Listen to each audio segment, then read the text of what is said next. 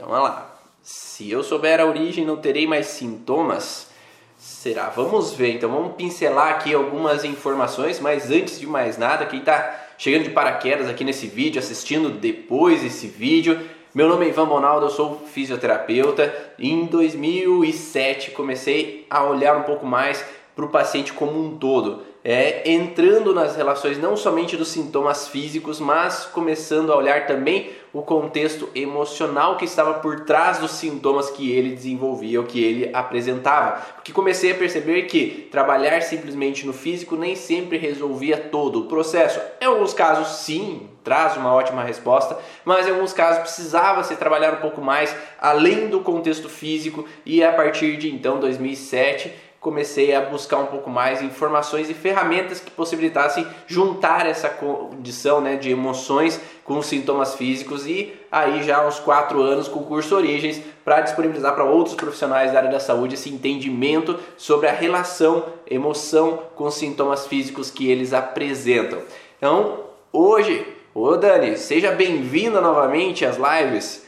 Uh, a primeiro contexto então que a gente precisa entender nesse tema, né? Se eu souber a origem, não terei mais sintomas.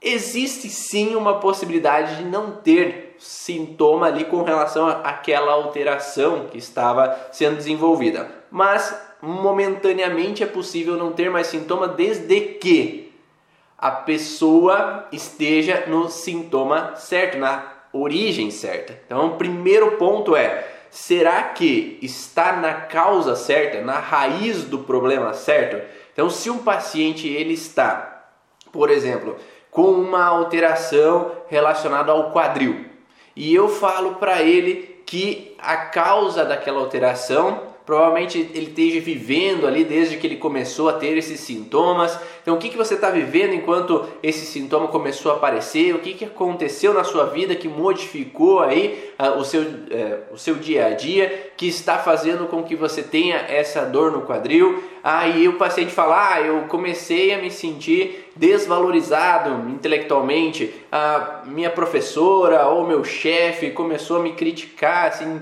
intelectualmente, me chamou de burro, que eu não sou capaz, que eu sou incompetente. E ali eu comecei a ter essas dores no quadril. Entretanto, contexto de desvalorização intelectual não tem necessariamente uma alteração com relação ao quadril, porque o quadril não tem função de pensar, né? O quadril é uma articulação que ela serve para sustentar o tronco e ela serve para o movimento de deslocamento e ela tem uma função também de eu poder andar ou poder empurrar alguém, me dar uma sustentação em algum momento que eu desejo. Só que quem pensa é a cabeça, né? Então eu uso o cérebro para pensar, para racionalizar. Então, se não tem coerência a dor no quadril com a informação que o paciente está dando ou com a informação que o terapeuta está dando, não tem como ter uma resposta, não tem como ter uma melhora naquele momento. Então, o primeiro ponto é: será que a origem é a certa? Então, partindo da base do que o tema da live é: se eu souber a origem, não terei mais sintomas.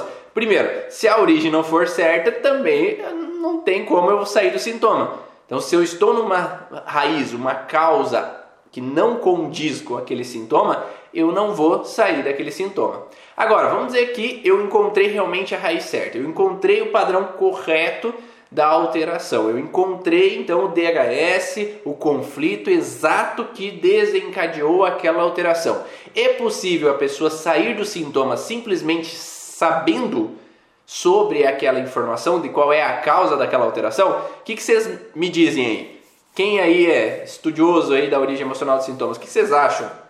Vocês acham que é possível um paciente ou uma pessoa sair dos seus sintomas simplesmente ao reconhecer qual é a causa daquela alteração? Será que vocês mesmos já não saíram de alguns sintomas simplesmente por reconhecer qual era a alteração?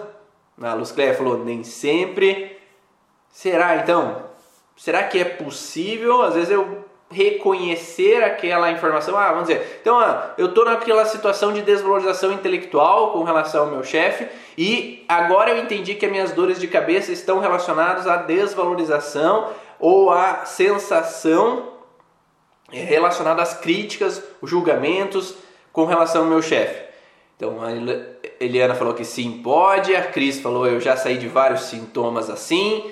Então sim, é possível, desde que a, Fernanda também, sim, é possível sair do sintoma desde que a pessoa tenha consciência e tenha recursos para sair daquele sintoma.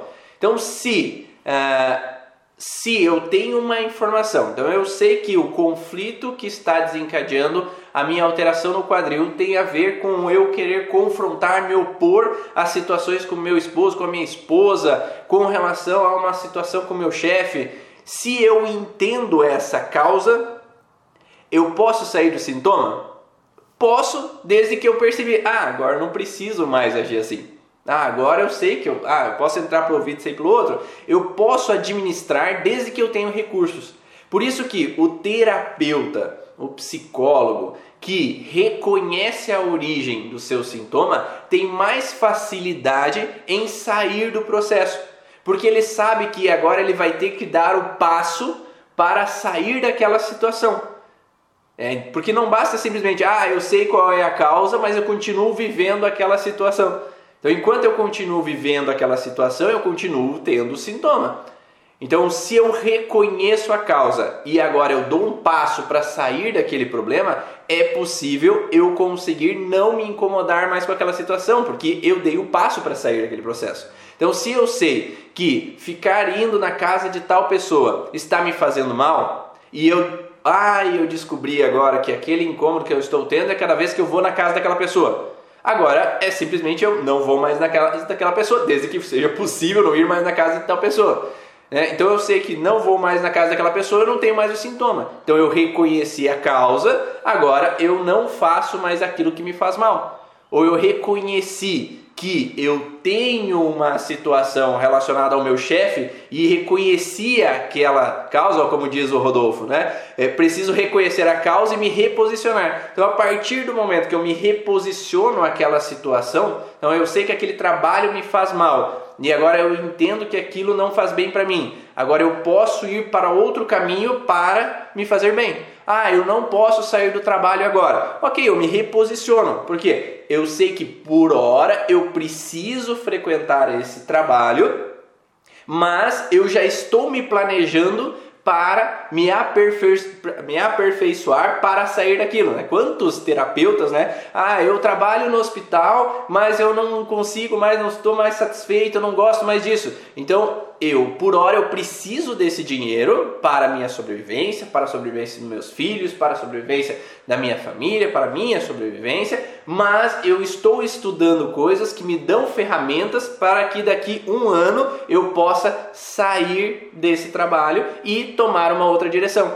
Então, a partir do momento que eu reposiciono na minha cabeça a informação do que eu estou vivendo, eu saio daquele sintoma, porque eu já estou vendo um horizonte diferente e já não está sendo mais maçante aquela situação, porque eu já estou vendo um futuro diferente. Mas enquanto eu permaneço naquela situação sem ver um horizonte diferente, eu vou tender a permanecer naquele sintoma. Tá ficando claro essa primeira relação? É, então, o contexto de que a partir do momento que eu reconheço a causa, e por isso que eu falo que terapeutas, é, ou profissionais da área da saúde, principalmente da psicologia, eles têm mais recursos e sabem administrar o fator de ter que mudar esse posicionamento.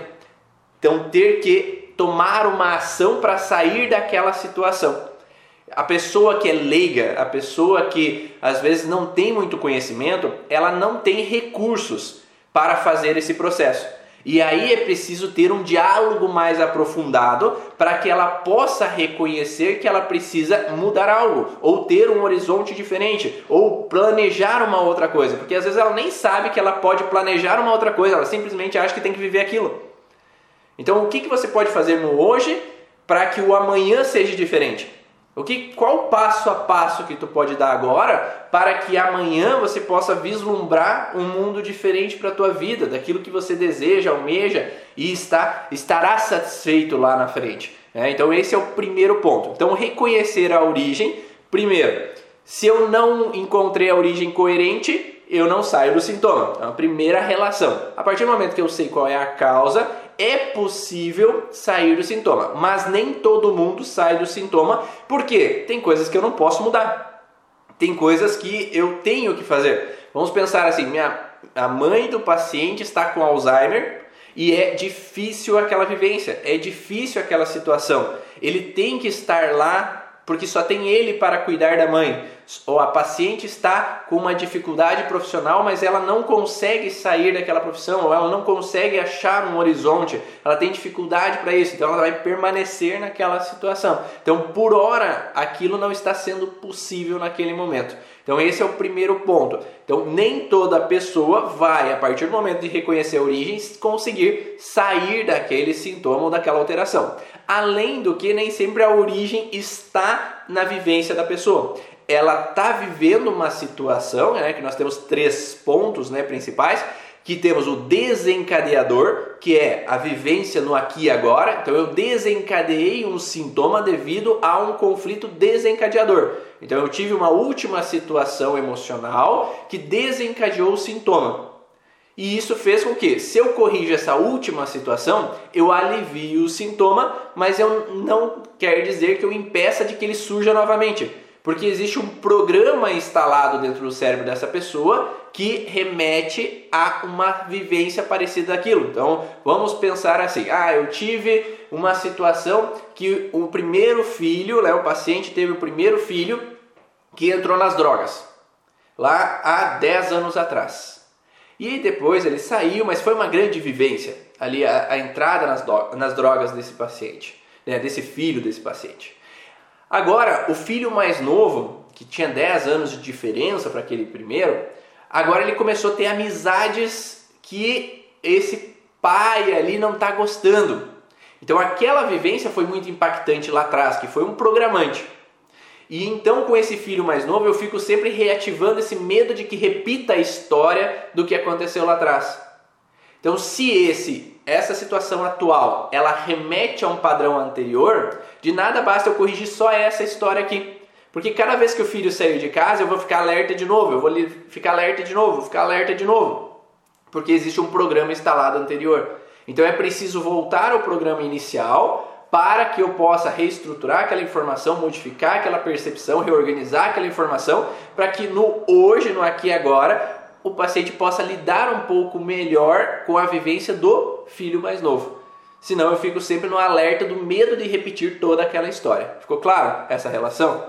Tinha um, um outro detalhe assim que não sei se aí na cidade de vocês acontece também, aqui acontece assim, que tem pacientes mais carentes que vão buscar a origem do seu sintoma e aí eles acreditam que fazer raio-x vai tratar o sintoma deles, fazer uma ressonância vai solucionar o problema deles. E às vezes não é porque eu fiz um raio-x, eu fiz uma ressonância, que eu resolvo o problema. Eles acham que simplesmente fazer um exame vai ser o suficiente para que agora eles possam melhorar. E nem sempre o que está por trás daquele exame é a causa do problema. Às vezes vai aparecer uma consequência daquele problema. É uma consequência, vai aparecer uma hernia de disco, vai aparecer às vezes uma ressonância, ou vai aparecer uma alteração ali ligamentar na ressonância, vai aparecer uma disfunção ali naquele paciente. Mas o que causou isso? Né? Eu sei que existe uma consequência ali no exame aparecendo. Eu vou às vezes aliviar aquele sintoma com medicamento, eu vou trabalhar às vezes com a fisioterapia, com aquele processo ali que está acontecendo para aliviar aquela disfunção. Mas o que veio antes causando aquela alteração talvez não está ali naquele exame. Então é preciso talvez ter uma avaliação mais profunda ali para descobrir aquela alteração. E muitas vezes as pessoas simplesmente, ah, agora eu sei o que é, começam a aliviar. Então, às vezes, conhecer aquilo ah, agora eu sei que eu tenho a dor nas costas por causa daquela alteração ali na coluna. Então, isso vai me dar um direcionamento da onde procurar. Sim, então pode promo promover a melhora, porque eu conheci uma alteração e agora eu sei que eu preciso de um osteopata, agora eu sei que eu preciso ir fazer uma prática neurosensorial, agora eu sei que eu preciso fazer um pilates. E isso vai me direcionar para um alívio daquele sintoma, mas nem sempre vai ser o suficiente. Vai precisar ir um pouco mais a fundo, fazer um mergulho na origem daquele sintoma para desvendar o que é aquela alteração e de novo, saber qual é a coerência naquela informação, qual é a origem. Né? qual que é o segundo detalhe? Então, o primeiro detalhe é: será que a origem é certa? Segundo detalhe, será que reconhecer, mas não mudar o, o ambiente resolve o problema? Por quê? Né? Eu falei anteriormente. Se eu estou no trabalho, mas eu continuo vivendo as mesmas coisas e eu não mudei minha forma de ver aquela situação, que às vezes essa situação que eu estou vivendo é momentânea, ok, eu vou segurar a barra por um pouco, mas depois eu sei que eu tenho um horizonte diferente a seguir. É, então eu não mudei minha visão. Eu, ah, não, eu tenho que permanecer nesse trabalho todo dia sofrido, eu não aguento mais, eu ainda tenho cinco anos para me aposentar, eu ainda permaneço naquela situação. Então eu fico me desgastando naquele conflito, naquela situação, naquela vivência, e aí eu não saio do problema. Ou o que eu falo sempre é uma criança, por exemplo, que tem amidalites recorrentes e dia após dia presencia os pais brigando, discutindo, se desentendendo, em desarmonia, e ela não aceita aquilo que está acontecendo, queria que todo mundo tivesse em harmonia, queria que todo mundo tivesse feliz, e aquela criança continua dia após dia vivendo essa situação. Daí elas vão lá Vão lá para a Lívia, para a Lívia atender eles, né, atender aquela criança, e a Lívia fala para os pais, ó, o conflito da criança é essa situação é, de desarmonia em casa, né, ela não está aceitando essas picuinhas entre vocês, esse desentendimento entre vocês, então isso que está fazendo com que ela perceba o que está acontecendo e não goste, ela queria que fosse diferente, ok? Ah, ok. Daí eles chegam em casa e brigam pelo que é a Lívia falou na sessão. Então eles brigam, ah, culpa tua que ele está com dor amidalite, a culpa é tua que, que ele está tendo esses sintomas, e isso e aquilo, aquele outro.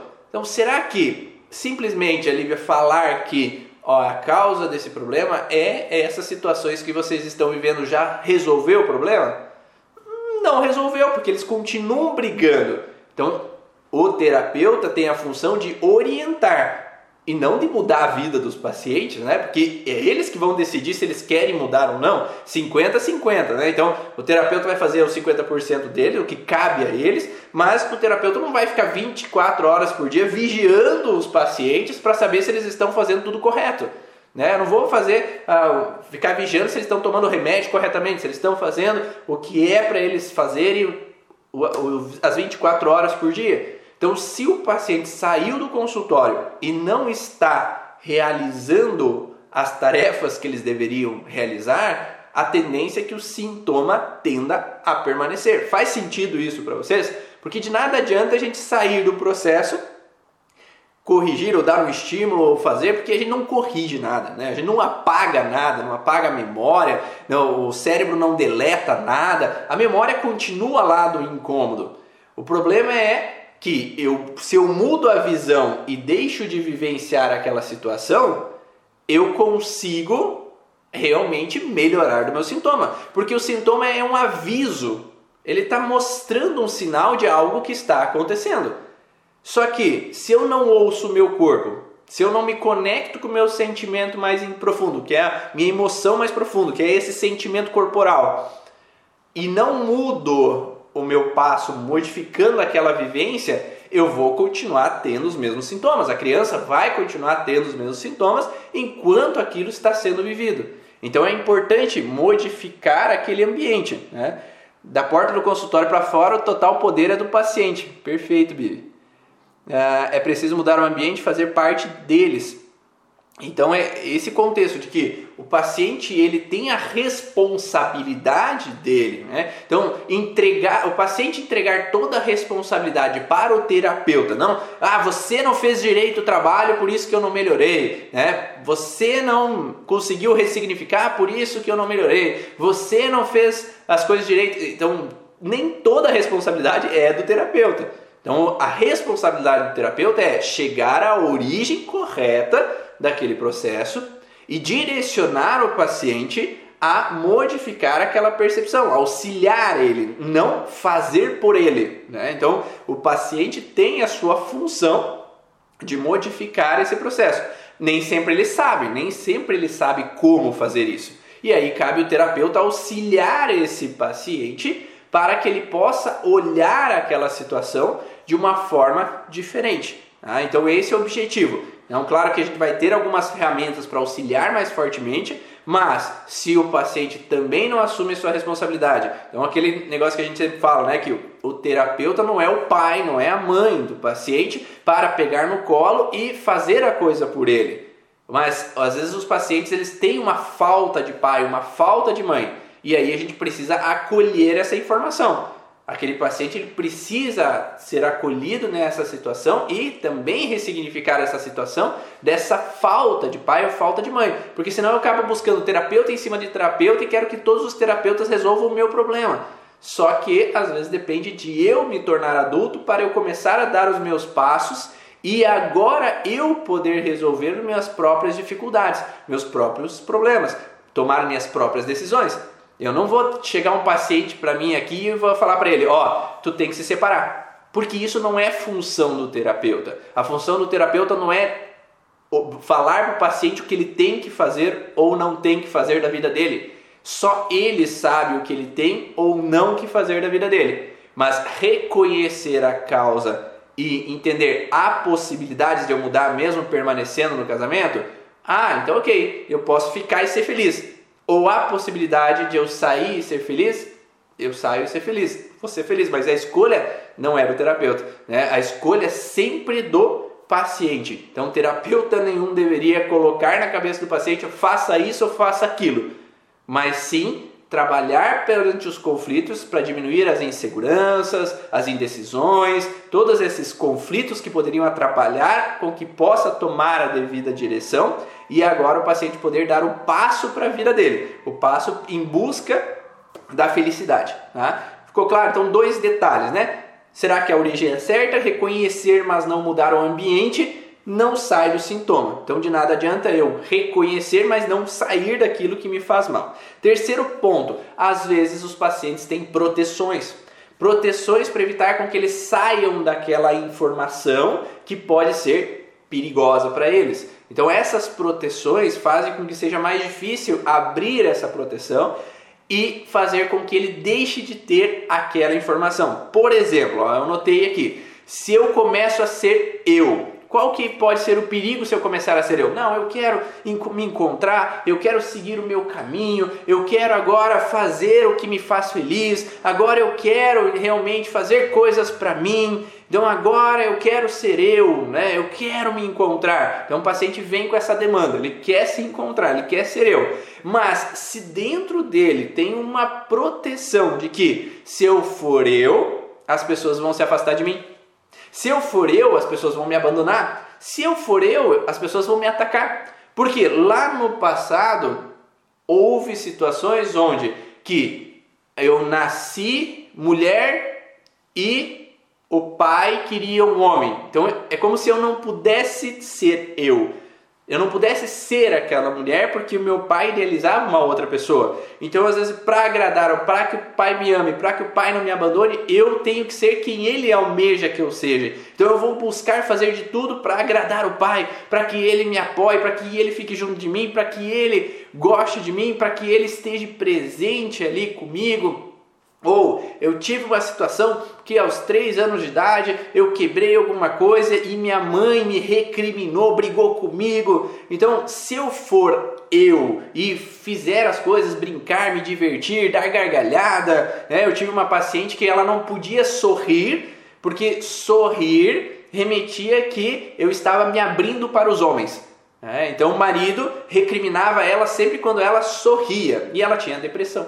Tá? Então ela entrava num contexto de diagnóstico de depressão porque ela não podia sorrir, porque se eu sorrir, se eu dar gargalhada, se eu for feliz, é como se meu esposo vai começar a ter ciúme, eu tô, ah, é como se eu estivesse me abrindo para os homens, é como se eu estivesse fazendo charme para os homens e aí vai dar briga em casa. Então é melhor eu me fechar do que eu ser essa pessoa extrovertida, de ser alegre, de dar gargalhada por aí, porque aí um problema pode acontecer. Então existe uma proteção ali, uma proteção porque se eu mudar, que perigo pode acontecer se eu mudar? E aí vai ser importante olhar os perigos, olhar as necessidades que fizeram essa pessoa ser assim, para que ela possa ser diferente. Porque se eu não olhar com outras formas, qual é o perigo que pode ser em ser feliz? Qual é o perigo em ser você? qual é o perigo em dizer não? Qual é o perigo né, de você, às vezes, ir em busca dos seus sonhos? Porque se eu não olhar isso, o paciente vai, mas volta. Ele vai, mas volta ao problema. Por exemplo, ah, eu quero agora fazer academia para mim, eu quero fazer algo para mim. Só que o paciente vai para a academia, só que se sente culpado porque deixou os filhos em casa, se sentiu culpado porque agora o meu esposo vai chegar e às vezes eu não vou lá ter uma comidinha pronta para ele, né? Então eu vou para fazer uma coisa para mim, mas eu estou deixando alguém na mão. Então a mínima a, a mínima pessoa que chega ali e pede, ó, oh, você pode fazer algo para mim nesse horário? Mas às seis horas eu tenho academia. Ah, eu quero ser eu, eu quero fazer algo por mim, mas eu não posso dizer não aos outros. E aí faz com que eu não possa ser eu, eu posso fazer coisas para mim. Então ele vai um mês de academia e já desiste, porque eu vou, mas vou me sentindo culpado. Eu vou fazer uma caminhada, mas vou me sentindo culpado porque eu estou deixando os outros na mão. Então é preciso ir um pouco mais a fundo, né? Então eu quero estar feliz comigo, fazendo algo por mim, mas eu tenho que trabalhar essas proteções do porquê é perigoso fazer algo por mim. Qual é o problema em fazer algo por mim? Para que daí eu pare então de é, querer dizer sim a todo mundo, qual que é o medo da separação, se é o medo do abandono, o medo de não ser amado, então qual é o perigo em seguir a minha vida e fazer algo por mim. Um outro contexto que eu, eu coloquei aqui de proteções é que se eu baixar a guarda, eu posso ser atacado ou eu posso sofrer. Então, uma pessoa que é irritadiça, por exemplo, ela não é irritada por acaso, ela tem uma proteção. Ela é irritada para se defender, ela quer estar armada porque em algum momento ela passou por um perigo, em algum momento ela foi criticada, em algum momento ela foi agredida ou atacada de alguma forma. Então eu tenho que vestir uma carapuça de estar armado para me defender caso uma nova situação venha a acontecer. Então, se eu não olhar essa origem também do, dessa proteção necessária que esse paciente colocou em algum momento da vida dele, eu vou ficar replicando sempre essa necessidade de estar ali com a cara fechada de estar sempre armado, de estar ali pronto para me defender. Então é preciso talvez olhar essas proteções do qual é a necessidade de estar armado, qual é a necessidade de me proteger ou qual é a necessidade de não confiar nos outros. Porque às vezes tem pessoas que lá desde a infância viveram uma situação onde que as minhas referências, que é meu pai e minha mãe, não me deram suporte quanto eu idealizava. Então, desde criança eu tive que me virar sozinho, desde criança eu tinha que fazer as coisas sozinho, desde criança eu tinha que ir atrás do que eu queria. Desde criança eu tinha que ser forte para aguentar o tranco, porque o perigo estava me rondando e meu pai e minha mãe não estavam ali para me proteger. E aí faz com que essa pessoa tenha dificuldade em confiar nos outros. Imagine um paciente que venha para você que ele tenha dificuldade em confiar nos outros, né? Ele tem essa dificuldade em se conectar com as vivências né, dele, porque se eu não confio no meu pai e minha mãe, eles não foram capazes de me dar esse suporte, a proteção quanto eu idealizei lá no passado. Será que ele vai confiar no terapeuta? Então, na hora de trabalhar com relação ao sentir, eu não, eu não conecto. Porque eu tenho que ficar sempre no racional, eu tenho que ficar alerta. O que, que você vai fazer? Como que tu vai fazer? O, que, que eu, eu não posso fechar o olho, porque eu tenho que estar tá vendo, eu tenho que estar tá ouvindo, eu tenho que estar tá sabendo o que está acontecendo. E às vezes aquele paciente não se permite se conectar com as emoções, não se permite ir profundamente naquele conflito que foi o desencadeador do processo. É, a gente sempre fala de fazer o paciente voltar à memória mas se o paciente voltar na memória, ele vai, dar, ele vai ter que estar um pouco inconsciente. E esse paciente que não teve suporte, ele não confia talvez no terapeuta que vá dar o suporte quando ele estiver no inconsciente. Então ele talvez não vá se permitir ir. E aí vai ser preciso trabalhar um pouco mais essas questões com o pai, com a mãe, no consciente, para que ele se permita adentrarem-se e confiar no terapeuta. Isso acontece muito, ficar sempre na defensiva. É isso aí, Carol. Então, essa representação ela é frequente porque muitos viveram essa situação de o pai ter que trabalhar, a mãe às vezes está com problema, o pai é alcoólatra e a mãe sofrendo. Então aqueles que eram os referentes para mim, aqueles que eram meus protetores, não estavam bem para me proteger. Então aquela criança desde pequena assume um papel que eu tenho que dar conta. Ou aos 15 anos meu pai e minha mãe falecem e agora eu não tenho mais essas pessoas para que possam me dar suporte caso eu precise. E então eu sinto que eu não sei se eu posso confiar nos outros. Eu não sei se eu posso às vezes me entregar aos outros. E aí pode ser desde relacionamentos, quando pode ser de terapeutas. Então eu não posso me entregar. Então passa de um terapeuta para outro, para outro, para outro e nunca dá resultado, porque eu não posso me entregar completamente. Ou eu posso ficar sempre na defensiva, ou eu posso ficar sempre confrontando o terapeuta, ou reagindo contra ele, porque ele não pode, ele pode não estar tá certo. Eu posso confrontar intelectualmente, não o que eu sinto é o que é, é correto, porque se eu ceder eu posso passar pelo problema, eu posso passar pelo perigo. Então é melhor confrontar do que ceder a alguém que pode não dar o suporte que eu almejo. Então esse é um outro padrão que pode acontecer. Então é preciso acalentar esse paciente, trabalhar talvez inicialmente o que foi esses referentes, né, esses referenciais da vida dele que não deram suporte, como foi essa vivência com os pais para que ele possa, enfim, expressar um pouco aquela informação e aí ele poder se conectar um pouquinho mais com ele e confiar naquele terapeuta para poder chegar lá a fundo. Por isso que tem terapias que demoram mais tempo, porque precisam dessa conexão. De nada adianta o paciente estar racional demais e ele não se permitir conectar com o sentir, que é outro padrão que a gente vai falar, né? a, a Mara, a Cida fala: tive uma experiência assim, o paciente veio por insônia, não confiava. Então isso pode acontecer. Não, então eu não confio porque se eu tenho insônia, eu também talvez tenha que estar alerta.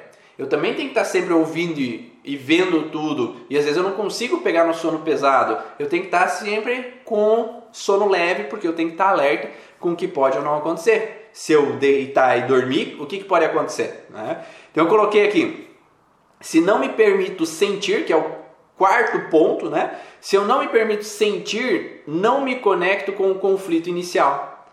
Algumas pessoas entram na proteção e ficam no racional, julgando o terapeuta e não se voltando para chegar no sentimento inicial. Então a emoção grava o conflito, né? Então a gente a, a memória ela é gravada através de emoção ou repetição. Então, se eu repito, repito. Por isso que eu falo para os alunos: assista várias vezes a aula, leia várias vezes a apostila né, do curso Origens. Porque quanto mais eu repito, mais eu gravo. Ou eu gravo através da emoção. Então, se eu me conecto emocionalmente com uma vivência, eu vou gravar aquela informação. Então, se eu pedir para vocês assim: ah, no dia 7 de julho de 2013, o que, que você estava fazendo? Algumas pessoas podem até lembrar, ah, esse era o dia do meu aniversário, eu vivi essa situação, aquela situação, então eu posso lembrar. Agora, dia 11, né, dia 11, quando aconteceu lá o grande tragédia das Torres Gêmeas, né, você lembra onde você estava? 2001, o que, que você estava fazendo quando você olhou para a televisão e viu as torres gêmeas sendo atingidas pelo, pelos, pelos aviões, aonde você estava, o que você estava fazendo. Às vezes, o que você estava fazendo quando você recebeu a notícia do falecimento de uma pessoa próxima tua. Às vezes a gente lembra algumas coisas por estar conectado a uma emoção. Então eu vivi uma emoção na. Obrigado, Olivia. 11 de setembro de 2001. Então, eu vivo, eu lembro uma memória porque eu estava conectado numa emoção. Então, eu tinha uma emoção associada. E a emoção, ela grava aquela informação. Mas para eu mudar a informação, eu tenho que me conectar com o sentimento de novo. Então, se o paciente não se permite se conectar com o sentimento, então ele está muito no racional, ele não consegue descer para o corpo. Ele não consegue se permitir sentir. E aí faz com que eu não tenha essa conexão de novo com a emoção. Seja a emoção de raiva que eu senti naquele momento, seja uma sensação de impotência, seja uma sensação de desproteção, seja uma sensação de desvalorização. Então, qual era o sentimento daquele momento específico? O que foi vivido naquele momento específico que gravou aquela memória específica? Então, por isso que a gente fala: se conectar à emoção faz com que eu me conecte à memória do que aconteceu. E agora, com aquela emoção, eu posso trabalhar para modificar aquela emoção. E aí eu posso ter uma melhora.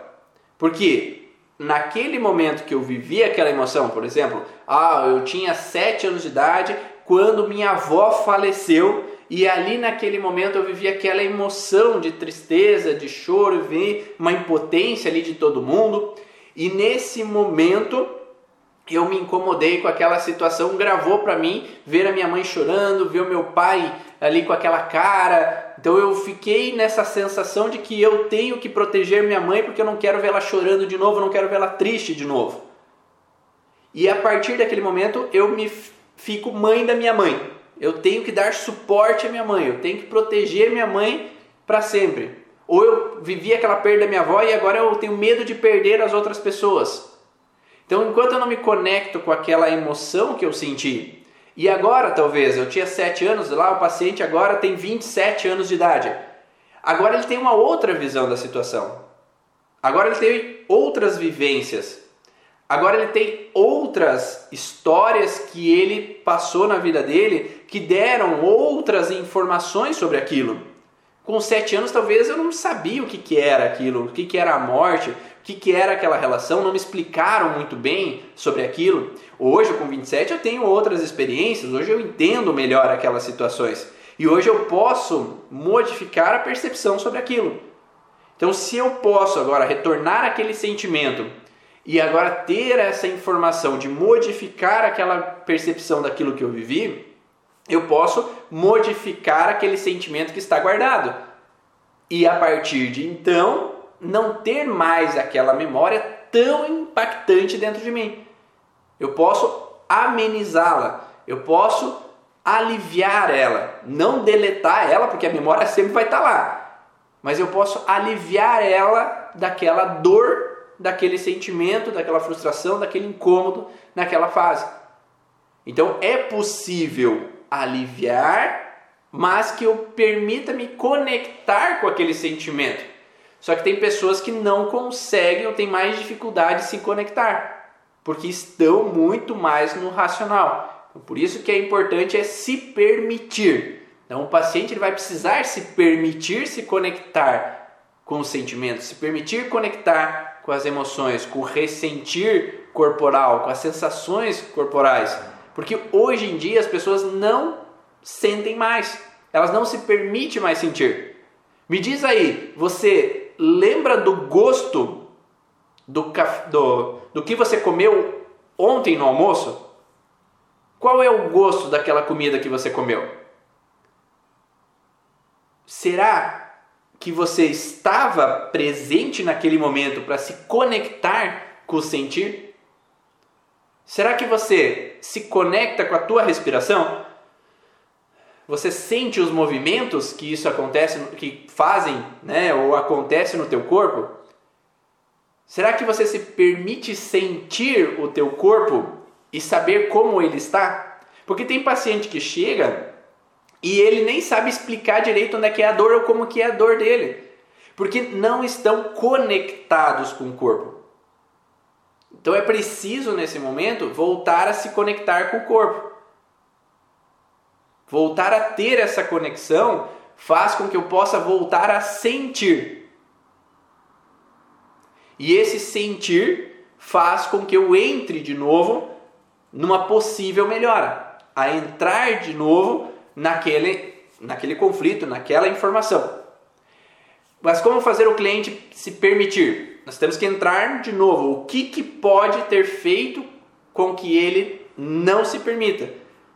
Será que ele tem que ser forte? Será que ele tem que aguentar o tranco? O que, que ele viveu na vida dele que possa ter feito com que ele não se permita? Qual é o perigo que possa estar por trás disso? Quais são as, as situações que ele possa ter vivido? E aí vai ser através de diálogo. É ele se permitir falar e expressar. Né? Se ele está à vontade, né? Porque, de novo, é 50% o terapeuta e 50% o paciente. Se o paciente ele não quer, é uma coisa, né? Então ele não quer. Então eu oferto, eu proponho, ó, nós vamos fazer isso, aquilo, aqui nós trabalhamos dessa forma. Você quer fazer? Não. Ok. A vida é um livre-arbítrio. Eu prefiro que o paciente volte para casa do que eu fique gastando uma hora do meu tempo atendendo o paciente e não vai resolver de nada. E ainda ele vai sair dali e vai falar mal da técnica porque não deu resultado, mas ele não quer, naquele momento, entender, trabalhar ou saber aquela informação, porque ele foi obrigado, porque isso, aquilo, aquele outro. Tá?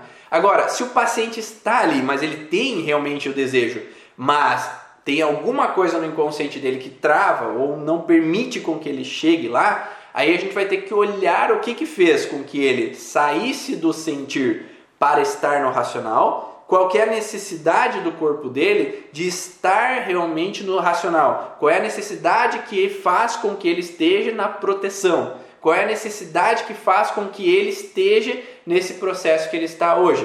E aí, através do diálogo, através do curso de origem, a gente passa por cada um dos detalhes ali de cada um dos sintomas, qual é a causa de cada um dos sintomas, qual é as relações emocionais que aparecem para um paciente em alguns momentos que fazem ele estar naquele processo de dificuldade em sentir, com a dificuldade com relação às irritabilidades, com as dificuldades com relação à ansiedade. Então, em vários outros contextos do físico e do emocional. Uma vez o cliente não me permitia pedir para levantar e ela travou. Ela entendeu que se não permitisse ficaria travada. E às vezes esse processo de não se permitir é exatamente eu não me permito por quê? Porque eu tenho uma proteção. E aí é preciso trabalhar essa proteção. Por que, que é perigoso tocar naquela emoção? Porque doeu muito naquele momento, então eu sofri de amor por alguém. Então eu pensei naquele momento, eu não quero mais amar para não sofrer de novo. Então eu não quero mais lembrar daquela pessoa, não quero mais me conectar com aquela vivência que eu tive lá naquela época. Amar é sofrer, então eu tento não amar mais, eu tento não me conectar mais com a emoção, porque doeu. E o paciente às vezes não quer conectar de novo com aquela emoção porque dói. E a cura dói. O paciente precisa saber que às vezes vai doer para ter a melhora. Conectar com as emoções ou com a vivência às vezes incomoda, mas que ele saiba que é para o bem maior, para que para o restante da vida ele possa evoluir. Mas se ele não vê isso como positivo, realmente não tem melhoras. Tinha um paciente de 17 anos de idade que ele chegou uma vez e falou assim: eu, eu nem quero ir atrás das meninas porque eu tenho medo da rejeição. E aí eu perguntei para ele, ah, ok, então se você for, se você fosse, né, conversar com uma menina e ela te rejeitasse, de 0 a 10, qual seria o grau da tua frustração, sendo 0 nada de frustração e 10 o máximo de frustração? Ele falou 9. 9. Nossa, 9, né? Porque se, eu, se for ali e a menina te rejeitar, um grau 9 é um grau alto, né? Então, ok. Agora sim, imagine que você chegou aos 80 anos de idade e você nunca deu em cima de nenhuma menina. Qual é o grau de frustração por não ter vivido um amor? Ah, mas daí você está manipulando. Não, é exatamente para você perceber que, mesmo que seja um grau a menos, né? Porque ele falou que seria 10 o grau, então, de chegar aos 80 anos e nunca ter podido viver aquilo, é mudar a percepção. Porque talvez um grau a menos, talvez valha a pena. Porque nunca me permitir viver, talvez vai ser mais dolorido do que se permitir em algum momento talvez viver aquilo. E se não der certo, ok, não deu, mas talvez ia ser mais dolorido se eu nunca pudesse tentar fazer aquilo. E aí, por isso que a gente tem que colocar às vezes, na cabeça do paciente que as comparações e dar, mostrar para ele até que ponto é interessante ou não. Qual seria o grau de frustração você tentar fazer algo que você idealize e às vezes não der certo realmente, às vezes ter que deixar e às vezes eu faço outro, então faculdade, por exemplo, ah, eu tô na cabeça que eu tenho que fazer engenharia, mas daí eu cheguei e não tenho medo que se eu não gostar, o que, que eu posso fazer depois e eu vou, vou ter que voltar tudo atrás. Mas qual seria a tua frustração você não fazer e nunca tentar e não saber se aquilo vai ser bom para você? E às vezes deixar a vida passar sem você tentar buscar aquilo que talvez vai ser a mudança da tua vida. Será que testar não seja uma forma, às vezes, de abrir o horizonte? E talvez um ano, meio ano, nem o conhecimento talvez seja que não preste para nada. Por mais que eu faça meio ano de engenharia, talvez ele me traz conhecimentos que talvez vão me ajudar na minha vida de alguma forma. Então, se eu não testo, também eu não vou saber como é que funciona. E às vezes a vida inteira eu vou me frustrar por nunca ter testado, nunca ter feito aquilo que talvez era tão interessante que poderia eu via como tão legal, via como ó, poderia me ajudar, mas às vezes eu deixei aquilo para depois e às vezes deixei de fazer algo que poderia ser extremamente importante para minha vida. Outro contexto, o, o quinto contexto, né? Programas biológicos de sobrevivência. Os programas biológicos de sobrevivência são algo que o Dr. Hammer observou que durante a evolução das espécies os animais apresentavam programas que eram instalados para manutenção da vida. Ou seja, se eu estou vivendo uma dificuldade de faltar ar, né? então ah, eu subi nos Alpes e tem menos oxigênio. Surgiu uma necessidade do corpo captar o máximo de oxigênio possível. Então a respiração vai ficar mais ofegante, mais rápida eu vou ter que aumentar a hemoglobina para captar o máximo de oxigênio possível para distribuir para as células do corpo porque elas precisam de oxigênio. Então eu vou ter uma alteração fisiológica devido a uma necessidade ambiental.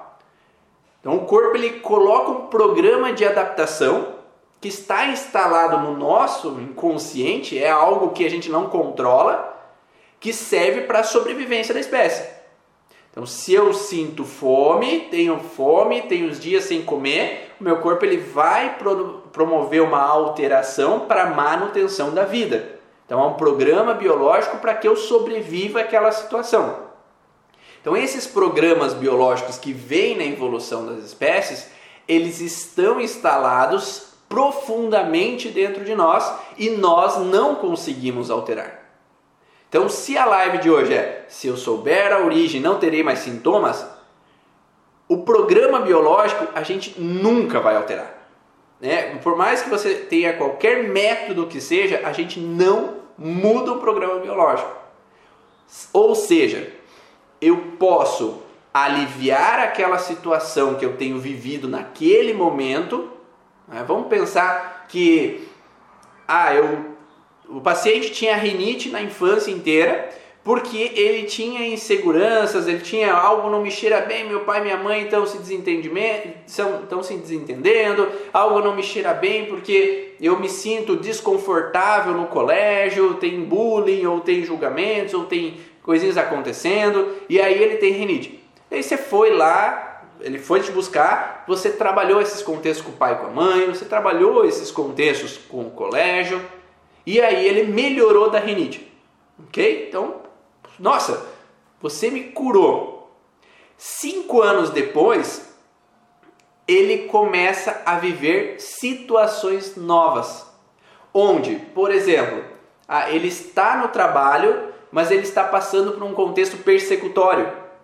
Ele está passando por um contexto persecutório onde o colega de trabalho está ameaçando, ele algo não me cheira bem, que a pessoa pode me apunhalar pelas costas, puxar meu tapete, ou agir de alguma forma contra mim e eu não vou conseguir me defender. Então ele volta a viver uma situação do passado? Não, não é a mesma situação do passado. É um novo conflito, porque o programa biológico a gente não muda. O nariz ele serve para farejar o perigo. Essa é a função dele. E essa vai ser a função e vai ser sempre a forma de mostrar que eu estou vivendo uma nova situação.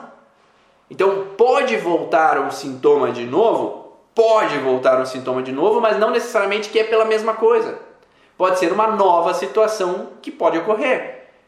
Vamos pensar assim: paciente tinha alterações no passado com relação à morte da, da avó lá, que passou por uma morte, e aí a paciente tinha cólicas menstruais. Você fez a terapia, aliviou completamente aquelas cólicas menstruais daquela paciente, e agora na pandemia a mãe dela tem o contato com o Covid e veio a morrer. E ela tem uma perda. Essa perda volta a reativar uma situação do passado? Não necessariamente. Talvez aquela situação do passado já foi corrigida, mas é uma morte tão dramática, tão frustrante que eu não pude me despedir da minha mãe, eu não pude velar ela, eu não pude passar pela situação de despedida que entra num programa biológico de sobrevivência. E esse programa a gente não muda. Então ele vai alterar o órgão baseado na sensação e emoção que eu vivi naquele momento. Então, cada sensação e emoção, ela está diretamente relacionada a um órgão ou tecido específico. Por isso que entender a origem né, de cada um dos órgãos e, e sentidos, né, sintomas, faz com que a gente consiga interpretar aquilo que o paciente está vivendo. Mas não necessariamente está conectado com o que já aconteceu no passado e você já trabalhou com o paciente. Pode ser simplesmente uma situação nova que veio a ativar ali um sintoma para esse paciente, porque foi algo bruto, algo incômodo. Ou o paciente foi assaltado, viveu um acidente. Então foi uma situação nova que pode trazer sintomas iguais com o que ele tinha anteriormente, mas não devido à mesma situação, mas uma situação nova. Ah, mas eu poderia pensar que ele tem uma certa fragilidade desse órgão, certo? Não necessariamente. Porque a percepção é o que vai levar ao sintoma. Então, se ele percebeu como algo não me cheira bem, se ele percebeu com uma sensação de perda, a percepção é o que está conectada ao órgão específico ou tecido específico. Então, a percepção que ele teve está conectada àquela alteração. Entretanto, se eu só trabalhei com a vivência do paciente, lembra que eu falei do desencadeador? Eu só trabalhei com o desencadeador que foi a morte da avó lá naquela infância.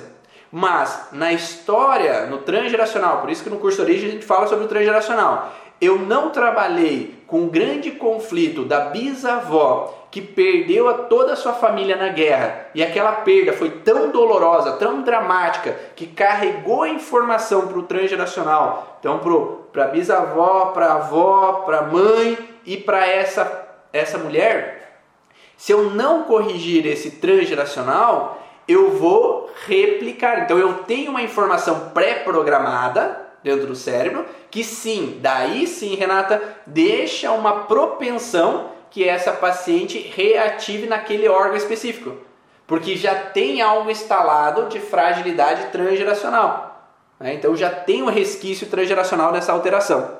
Uh, Quadros de sinusite também estão correlacionados à situação que não me cheiram bem? Também pode ser, Fernando. Também pode ter essa relação um pouquinho mais profundo e talvez algumas nuances diferentes com a região onde está a sinusite. Se é no seio zigomático, se é no seio frontal. Né? Então, cada região tem uma conotação maior lá no curso, tem cada detalhe de cada região da sinusite. Mas só uma situação pode afetar ou tem que ter uma conotação de vivido em isolamento, porque vivemos em constantes conflitos. Sim. Então, se, por exemplo, eu vivi a situação relacionado a minha, ah, eu tive um confronto com uma situação na profissão. E aí eu guardei para mim, aquilo vai tender a ficar comigo e eu vou tentar me vou frustrar, vou remoer, vou ficar incomodado com aquela situação. Agora, se eu chego em casa e eu posso expressar exatamente o que eu senti para minha esposa, vai ser muito mais leve, vai ser muito mais tranquilo. Né? Então, por exemplo, é, minha filha mais nova, um tempo atrás, eu já contei essa história. Ela teve uma situação onde lá no colégio dela, a professora, ela tinha 3 anos de idade, né, 2 para 3, a professora mudou o cabelo e ao mudar o cabelo as crianças não não não ficaram pé atrás com aquela mãe, com aquela professora. E aí eles ficaram inseguros, não queriam ficar perto da professora, não queriam estar junto da professora. E aí fez com que aquelas crianças elas tendessem a ficar inseguras naquele dia, logo que a professora mudou o cabelo, mudou a coloração do cabelo. Naquele mesmo dia, eu cheguei na escolinha e olhei para a professora, nossa senhora, né? Aconteceu alguma coisa diferente aí, né? E eu vi que a minha filha estava tava estranha, estava insegura. Daí eu comecei a conversar com a minha filha. A professora trocou, mudou o cabelo, né? Ficou diferente. É, daí ela começou a conversar comigo. Então eu acolhi minha filha e permiti com que ela falasse sobre o que ela tinha sentido naquele dia. E no dia seguinte eu pedi para a professora, que era a principal, que era essa, essa era a auxiliar. Eu pedi para a professora principal falando para ela assim, ó, fica mais com ela, com a minha filha, porque ela tá um pouco insegura porque a professora mudou a cor do cabelo, ela tá. Né, e ela adorava a professora auxiliar, adorava. Só que hoje, amanhã, fica um pouco mais com ela, eh, às vezes deixa ela ficar um pouco menos com a auxiliar, para que ela se sinta um pouco mais tranquila e segura até que ela se adapte. Né? Então, ok, foi assim. Na semana seguinte, de repente deu uma virose na sala, sabe? Todos os alunos tiveram mal-estar menos a minha filha. Então, será que a virose passa para todo mundo? Mas por que, que a minha filha não teve? Porque eu permiti naquele momento acolher o sentimento dela, acolher o que ela viveu. Agora, se eu não entendo, é igual as crianças, as outras crianças, né? Todas elas não tiveram um acolhimento não foram ouvidas, ninguém entendeu que ela não, elas estavam inseguras com a professora e todas tiveram sintomas. Então é preciso acolher, sim. Só que de nada adianta eu simplesmente falar da boca para fora se não condiz com a emoção que eu vivi. Então eu vivi uma perda, mas eu fale para as pessoas: ah, eu estou sentindo raiva com a situação, eu não suporto aquilo, mas a emoção verdadeira é tristeza, aí eu permaneço no conflito porque eu não estou expressando aquilo realmente que eu estou sentindo. Então, quando a gente se permite expressar realmente aquilo que a gente sente, é possível sair daquela alteração e sair daquele sintoma sim. Né? Ah, cólicas menstruais tem a ver com perda? É uma das possibilidades. Tá? É uma das possibilidades. Ah, e aí, além disso, nós temos o sexto ponto que é recursos. Se o paciente não tem recursos, não tem como ele sair do processo somente sabendo a origem. Então, por isso que eu falo que psicólogos, terapeutas que conhecem, têm recursos e você mostra a origem emocional dos sintomas para eles, eles têm recursos para sair daquele processo. Mas tem pacientes que não têm recursos para sair daquela informação. E aí é preciso eles terem esse apoio, sentirem apoiados pelo terapeuta para mostrar recursos para que eles possam modificar. E esses recursos podem ser dos mais diferentes, através ou de um ato simbólico, ou de uma carta simbólica, uma carta terapêutica, fazer uma ação para promover aquele retirada daquela emoção, fazer uma ação para que possa expressar aquela emoção, não necessariamente para a pessoa com que eu vivia conflito, mas para que eu possa expressar, colocar para fora aquilo que me foi um incômodo em algum momento. É, deixa eu ver o que mais que eu coloquei. As pessoas que nunca se sentiram, por exemplo, amadas, né? Então tem um, às vezes um contexto assim de que algumas pessoas, elas a vida toda nunca se sentiram amadas. Desde que houve a gravidez, houve uma rejeição porque veio fora do casamento, veio antes do casamento, veio uma rejeição e aí eu não consigo me conectar com o amor. Se eu não consigo me conectar com o amor, como é que a pessoa vai saber o que é amar? É, então ela está presa, é como se tivesse acimentado o coração dessa pessoa. É como se ela tivesse presa numa emoção que ela nunca pôde viver. Ela nunca pôde sentir. Então, se ela não sabe sentir, é preciso talvez levar a ela até um antepassado que sentiu isso e ela descobrir como é sentir isso. Ou é preciso dar outros recursos para que ela comece a um pouco mais sentir comece um pouco mais poder sentir daquela informação. Se eu nunca me sentir protegido, como é que eu vou saber como é me sentir protegido? Então é preciso talvez direcionar para que ela possa sentir o que é isso ou dissociar ela em perceber como outras pessoas poderiam sentir isso para que ela possa realmente imaginar como é ser isso, como é que é me sentir protegido, como é que é viver essa sensação. Mas se ela nunca viveu essa sensação, não tem como ela sentir e ela nunca vai então poder se sentir protegida. Ela nunca vai poder se sentir amada. Ela nunca vai poder se sentir apoiada, porque nunca houve isso dentro dela. Então, se eu nunca tive essa emoção, como é que eu vou poder trazer essa emoção de volta? Como é que eu vou poder amar se eu nunca senti amor? Ah, então é preciso talvez mostrar para o paciente como é poder sentir isso, como é poder viver isso. E finalizando, então, existem algumas etapas para que a gente possa sair talvez daquele conflito, daquela emoção, chegando na origem desse processo. A gente precisa inicialmente é aceitar tudo o que passou. Se eu não aceito o que aconteceu da forma com que aconteceu, eu vou continuar no conflito. Se alguém faleceu e eu não aceito aquilo que aconteceu, eu vou continuar no conflito. É fácil aceitar? Não, nem sempre é fácil aceitar o que passou. Mas o início para que eu possa sair daquele processo é a aceitação. Por mais que foi algo terrível, por mais que foi algo extremo, mas enquanto eu não aceito o que aconteceu da forma com que aconteceu, eu permaneço nesse processo. Eu permaneço no luto, eu permaneço na frustração. Se eu não agradeço o que aconteceu da forma como que aconteceu, eu permaneço no processo. Quantos pacientes que eu às vezes falo assim, ah, eu não aceito porque meu avô era alcoólatra e ele brigava o tempo inteiro e o meu pai é do jeito que é por causa do meu avô que era alcoólatra.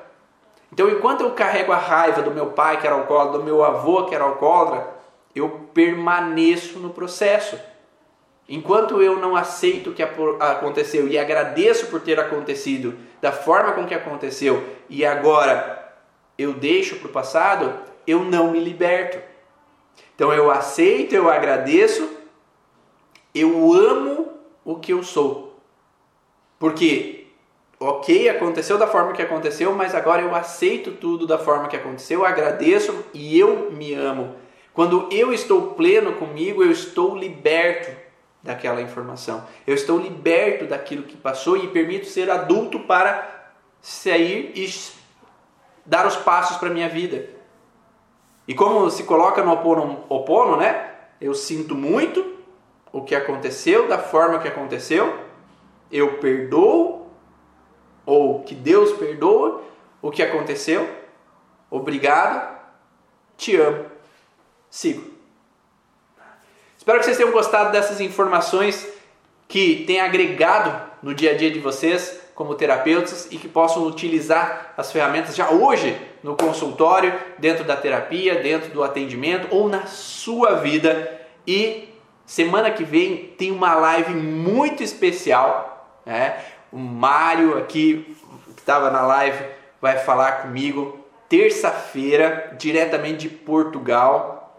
Tá? Vocês vão conhecer um pouquinho mais sobre o caminho de Santiago, caminho de Santiago. Vai ser fantástico. A gente vai conversar sobre o caminho de Santiago, as experiências no caminho é, de Santiago. Toda a live fica gravada, tá, pessoal? Mas terça-feira é especial. Espero que vocês estejam comigo 7 horas da manhã. Tá? Nós vamos falar então sobre o caminho de Santiago e vamos dar umas conotações sobre as vivências desse caminho de Santiago. Então, com o Mário aqui é, e com uma surpresinha aí para vocês. Vamos fazer uma grande troca de novo? Faz um print da tela e coloca lá no Instagram, coloca ali dentro do Stories e me coloca o insight que você teve da live de hoje. para que eu possa saber o que te marcou, o que fez sentido para você, para a gente fazer essa troca, né? essa troca até para que eu possa ver o que fez sentido para você e eu possa usar dessa informação para produzir novos conteúdos que possam ser interessantes para você. Então, faz um print aí, eu vou dar um sorrisinho.